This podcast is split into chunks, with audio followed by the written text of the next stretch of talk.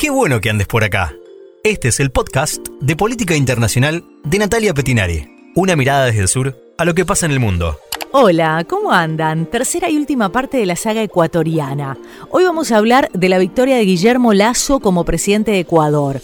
Ahora se preguntarán, Natalia, ¿por qué seguís hablando de Ecuador? ¿Por qué? Si hay otras cosas pasando en el mundo. Bueno, primero porque se encuentra en nuestra región y por ende, regionalmente esto afecta a la Argentina y a los países circundantes. Y segundo, porque el triunfo de quien llaman el candidato eterno, llamaban el candidato eterno, porque esta fue la tercera vez que Lazo se postula a la presidencia, sufrió una metamorfosis tal que con la ayuda de expertos, más ayuda de las circunstancias, llega a la presidencia de Ecuador y me parece muy interesante estudiarla, analizarla. Así que comenzamos el podcast de esta semana agradeciendo el apoyo del Consejo Municipal de Rosario. Consejo Municipal de Rosario. Escuchar. Dialogar. Proponer. Legislar. Un consejo en movimiento.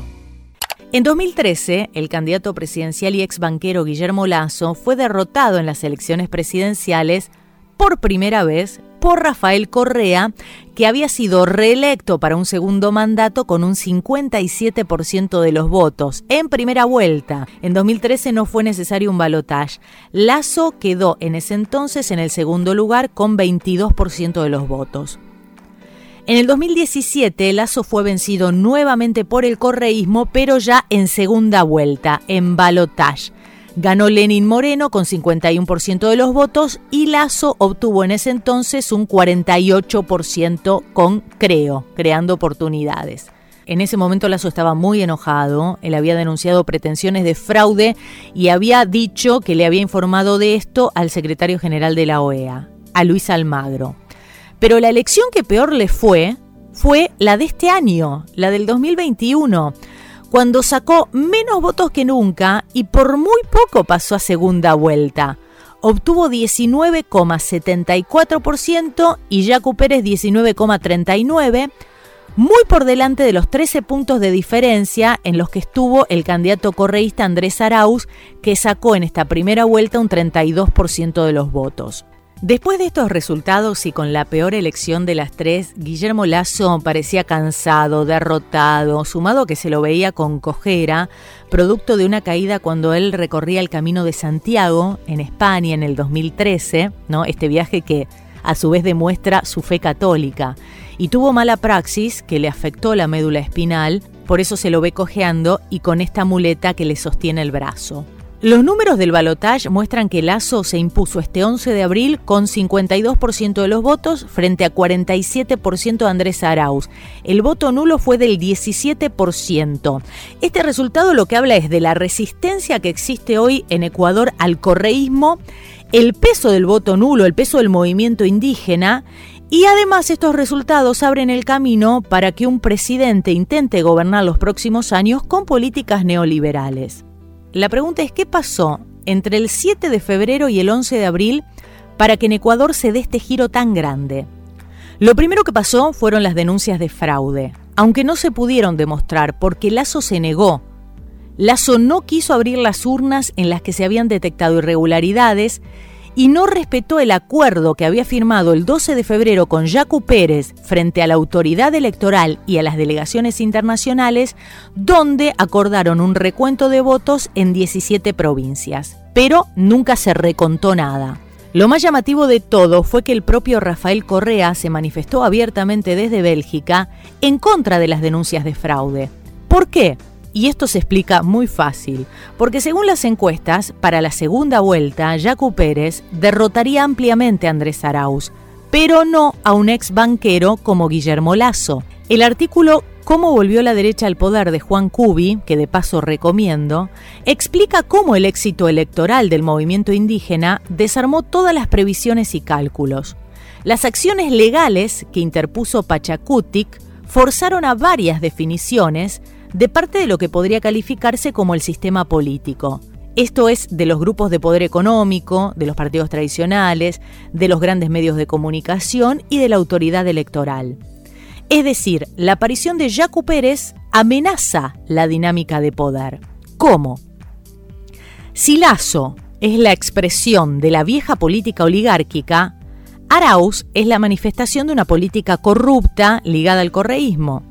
Y ahí es cuando aparece Jacu Pérez como candidato antisistema, catalizador del hartazgo y la decepción de una buena parte de la ciudadanía, y Pachacutic como una organización que condensa varias agendas sociales. Pachacutic, el partido que llevó a Yacu Pérez al poder, no solo contó con el voto de organizaciones sociales de izquierda y fue un voto que tuvo una identidad étnica, sino que también penetró en zonas históricamente vedadas para una candidatura indígena, como por ejemplo algunas provincias de la costa ecuatoriana. Esto reflejó un cambio drástico en la conducta electoral de varios sectores sociales. Por ejemplo, de los 27 asambleístas electos por Pachacutic, dos pertenecen a las provincias de Guayas y El Oro, un resultado que hasta hace poco era impensable. La denuncia de fraude de Yacu y el llamado al voto nulo por parte de la Confederación de Nacionalidades Indígenas de Ecuador de la CONAIE pasaron de ser una reivindicación de derechos y de transparencia electoral a convertirse en un posicionamiento estratégico y en un cuestionamiento a un sistema político excluyente y antidemocrático. Ambos candidatos representan las privatizaciones. Los dos representan el pasado los dos no nos representan a nosotros. Los dos nos hicieron el fraude electoral. Yacu, Pachacutic y la CONAIE cuestionaron la legitimidad del sistema en su conjunto. Como plantea Juan Cubi, él dice, no es casual que todas las voces del establishment, todas juntas, hayan condenado la decisión del el recuento de votos. Es más, tanto los voceros de Lazo como los de Arauz coincidieron en los argumentos para rechazar el voto nulo. ¿Por qué? Porque supuestamente favorecía al rival, a. Así la decisión del voto nulo terminó convirtiendo a Yacu Pérez en el tercero excluido de esta segunda vuelta electoral. Y en contra de los pronósticos, Andrés Arauz, el candidato de Unión por la Esperanza, resultó incapaz de ampliar la base electoral, ¿no? de ir un paso más allá de los convencidos del núcleo duro y de cerrar acuerdos con organizaciones sociales, ex candidatos y partidos políticos de la centroizquierda ecuatoriana. No pudo. El correísmo sumó tan solo un 15% más al 32% que había alcanzado en la primera vuelta si tenemos en cuenta además que el correísmo desde la elección del 2017 a hoy perdió 800.000 votos. Mientras que Guillermo Lazo, al contrario, creció un 32% sobre la base del 20% que había sacado en febrero. Y acá hay algo clave, porque Guillermo Lazo sabía que pese a la amplia diferencia conseguida en la primera vuelta, Arauz era un candidato vencible. El correísmo eligió muy mal a su candidato. ¿Por qué? Porque Arauz no es un buen candidato, es muy joven, es más, tiene rasgos aniñados, inexperto, con pocas capacidades oratorias, poco carismático, a lo que se le sumó que el correísmo tampoco supo reinventarse e ideó esta campaña con el mismo libreto del 2007. Apuntó en contra de la banca privada, ¿no? Apuntando, digamos, directamente a Lazo como mayor accionista del Banco de Guayaquil. Y con un Rafael Correa que tampoco supo apartarse del mapa, ¿no? Sino que siguió jugando siempre a jefe de campaña desde Bélgica. Y el flojo desempeño que tuvo Arauz en el primer debate obligatorio, antes de la primera vuelta, ya anticipaba una situación muy desventajosa, ¿eh? muy desventajosa para este candidato, que le faltaban capacidades oratorias y capacidad de concretar una idea y, demás. Le faltaba sustancia, ¿no? Entonces, bueno, este, debido probablemente a esto, Arau se negó a participar de otro debate que habían convocado los medios de comunicación y ahí dejaba entrever ¿no? su escasa capacidad para lidiar con lo que impone la exposición mediática. A esto hay que sumarle que gracias a la confrontación que inauguró Correa desde su primer mandato en contra de los periodistas que comenzaron a investigar la corrupción de su gobierno, estos se unieron en su contra. Entonces Lazo aprovechó este espacio, ¿no? De tener los periodistas y los medios a favor, además de tener muchas más experiencia lidiando con los medios que este joven contrincante de Arauz de 35 años que mostró muchas falencias. Además, Guillermo Lazo supo sintonizar el cansancio de la polarización, hablando en sus discursos de reencuentro, de respeto, de unidad nacional, de diálogo, de oportunidad para los segmentos de la población en condición de pobreza o de extrema pobreza. Yo voy a promover el Ecuador del encuentro, un Ecuador de reconciliación, un Ecuador que termine con esta fragmentación, con esta excesiva polarización. Y no niego la posibilidad de que en el gabinete formen parte eh, ecuatorianos de las corrientes de pensamiento socialdemócrata o de la corriente de pensamiento de los pueblos y nacionalidades indígenas del Ecuador. Eh, no niego la posibilidad porque todo es posible en la viña del Señor, pero no lo veo tan fácil que alguien de UNES esté dispuesto a participar en nuestro gabinete. Y también, pese a las limitaciones de movilización por la pandemia, los dos candidatos se disputaron el voto a voto en cada provincia, pero ¿qué pasó? La agenda de Lazo pudo ser más amplia, más integradora, estuvo mejor organizada, agregó recorridos y visitas a segmentos de la población, sobre todo en condiciones de pobreza y en áreas rurales y campesina, más allá de que varios sectores no votaron por él en la primera vuelta, fue muy importante que sus candidatos se manifestaran a favor, como en el caso del socialdemócrata Xavier Herbas.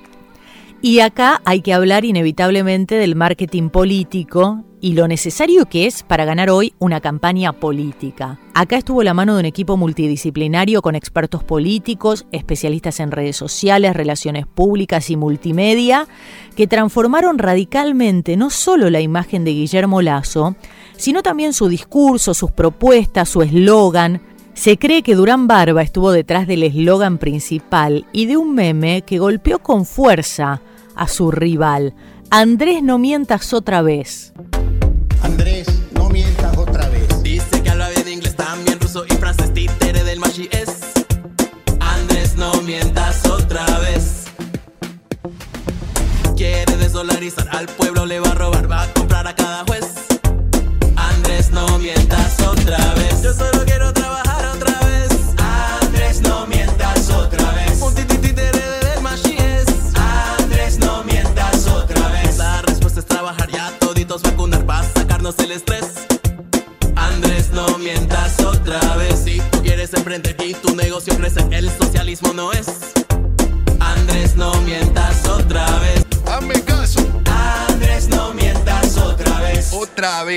Andrés, no mientas otra vez. Durán Barba ha reconstruido fondo y forma de la candidatura del ex banquero ecuatoriano. Es más, tras ganar la elección, Lazo le agradeció en su primer discurso. Quiero agradecer también, porque es justo hacerlo, a Jaime Durán Barba y a Santiago Nieto, quienes me acompañaron en esta segunda vuelta electoral, guiando estratégicamente nuestro camino. Muchas gracias. A lo largo de la campaña, y especialmente en esta última parte de cara al balotaje, Lazo sumó muchas promesas de corte económico y social que no había utilizado en primera vuelta. Esto lo hizo para atraer votantes del partido indigenista Pachacutic y a la socialdemocracia de la izquierda democrática. El candidato conservador dejó de hablar de Maduro, y se concentró en los problemas más concretos de los ecuatorianos. Se presentó como una opción de encuentro frente a la polarización y la beligerancia de Correa, incorporó el uso de las redes sociales como TikTok para convertirse en un candidato menos conservador, más moderno y no tan distante. Recomiendo que se den una vuelta por el TikTok de Lazo y van a ver de lo que les hablo. A su cuenta se la manejó un experto en redes sociales, un millennial, se los puedo asegurar. Y en esta reformulación de su candidatura, Lazo logró identificar a Lenin Moreno, altamente impopular, con la figura de Arauz. ¿Cómo lo hizo? Bueno, se encontró una relación laboral de Arauz con el gobierno de Lenin Moreno. Arauz había trabajado como funcionario del Banco Central y pretendió desmentir esto con argumentos engañosos. Lazo utilizó esto como punta de lanza para su campaña sucia. Como complemento de esta revelación, se utilizó el cobro de una jugosa indemnización por su renuncia al cargo justo en medio de la pandemia y después de haber estado varios años de licencia sin goce de sueldo. La imagen de lo que en Ecuador llaman pipón, que es parásito burocrático, ¿no? Este, fue demoledora, fue demoledora. Arauz era un pipón y las dudas que todavía quedaban se desvanecieron durante el debate con Andrés Arauz, en el que Lazo, como les contaba, no solo fue superior, sino donde también acuñó el meme, Andrés, no mientas otra vez. Andrés, no mientas otra vez. El texto de Juan Cubi, cómo volvió la derecha al poder en Ecuador, hace el siguiente análisis en cuanto a cómo el equipo multidisciplinar debe haber analizado esta cuestión. A Lazo le era muy difícil sacarle más trapos al sol de los que ya tenía, ¿no? Que es banquero, que es millonario, que tiene propiedades, que es neoliberal, que es ultraconservador, que colaboró con distintos gobiernos, que aprobó políticas proempresariales, nada nuevo sobre lo cual generar una visión negativa adicional, ¿no? A todas estas. Inclusive algunos productos comunicacionales para atacarlo provocaron un efecto inverso y tuvieron que ser retirados y una buena parte de la estrategia se centró en atacar a Rafael Correa para forzarlo a hablar, para forzarlo a hablar, porque sabían que si Correa hablaba le restaba votos a Arauz, y la tibieza con la cual Arauz quiso compensar los exabruptos de Rafael Correa dejaron mucho que desear. Contrariamente a lo que pasó con Lazo, el joven Arauz de 35 años fue demasiado vulnerable en su candidatura. ¿En qué cuestiones? Su principal dilema fue tratar de poner distancia con los lastres del gobierno de Rafael Correa, pero sin romper con el correísmo.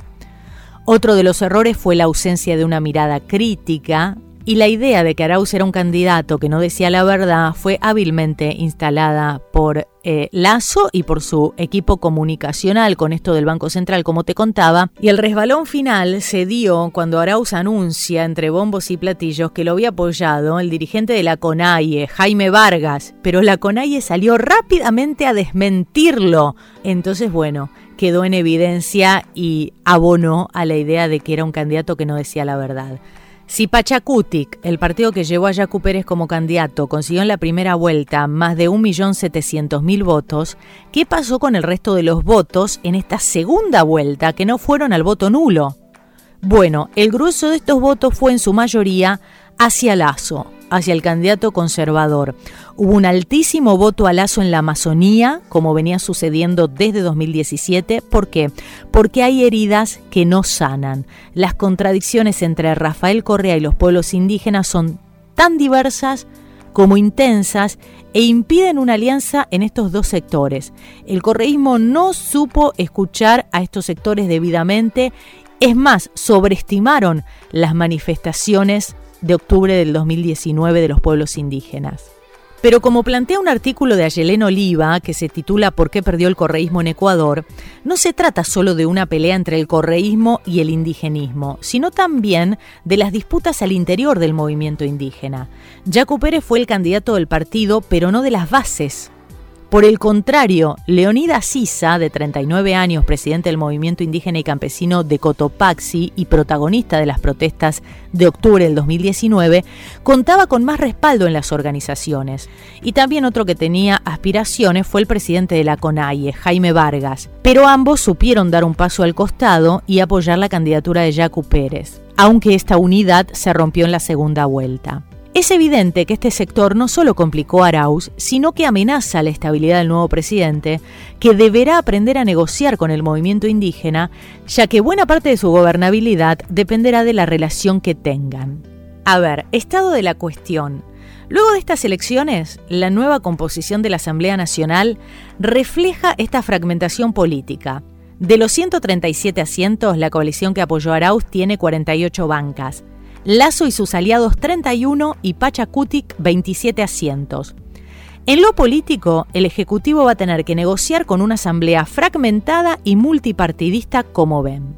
Lazo asumirá la presidencia el próximo 24 de mayo y no tendrá una tarea fácil. El presidente Lenín Moreno abandonará el poder con una popularidad por el suelo y con dos crisis urgentes.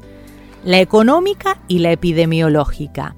En cuanto a la epidemiológica, la vacunación universal es una tarea que va a ser liderada por el compañero de fórmula de Lazo, por Alfredo Borrero, que es médico de profesión. Y en cuanto a lo económico, las medidas han sido anticipadas por Lazo con suficiente transparencia. Apertura a la inversión extranjera directa, acuerdo con el Fondo Monetario Internacional, potenciar el sector privado en la economía, priorizar la minería metálica, flexibilización laboral, profundizar el modelo productivo basado en la extracción de recursos naturales, es decir, sigue, como lo anunció, un modelo económico neoliberal. Si usted me pregunta a mí qué lo obsesiona, es crear empleo. Y crear empleo implica no destruir el poco empleo que existe en el Ecuador. Así que haré toda, eh, tomaré todas las medidas necesarias para evitar la destrucción de empleo, porque el objetivo es crearlo, no destruirlo. Incluso si esas condiciones de empleo eh, quizás son un poco más precarias que las que ya existen. Nada más precario que no tener un empleo. Nada más precario para una mujer ecuatoriana a cargo de dos, de tres hijos, abandonada por el esposo, madre soltera, viviendo con un dólar al día. ¿Qué más precario que eso? Cuando consigue el dólar. Por lo tanto, de ahí para adelante, todo significará prosperidad para la gran mayoría de ecuatorianos que viven en condiciones precarias sin empleo. Entonces, para cerrar, frente a la frágil hegemonía de la derecha, que no va a tener mayoría en el Parlamento, y frente al progresivo deterioro del correísmo, Pachacutic y los movimientos sociales empiezan a tener relevancia y pueden pasar a ser una tercera vía entre ambos bloques. Esto fue todo por hoy. Muchísimas gracias por haber llegado hasta acá. Mi nombre es Natalia Petinari. Si me querés seguir en redes sociales, Twitter arroba Nati Petinari con doble T Petinari. En Instagram, Nati Petinari. Nos encontramos la semana que viene. Chau. Tratamos de aportar ideas para la salvación de este planeta.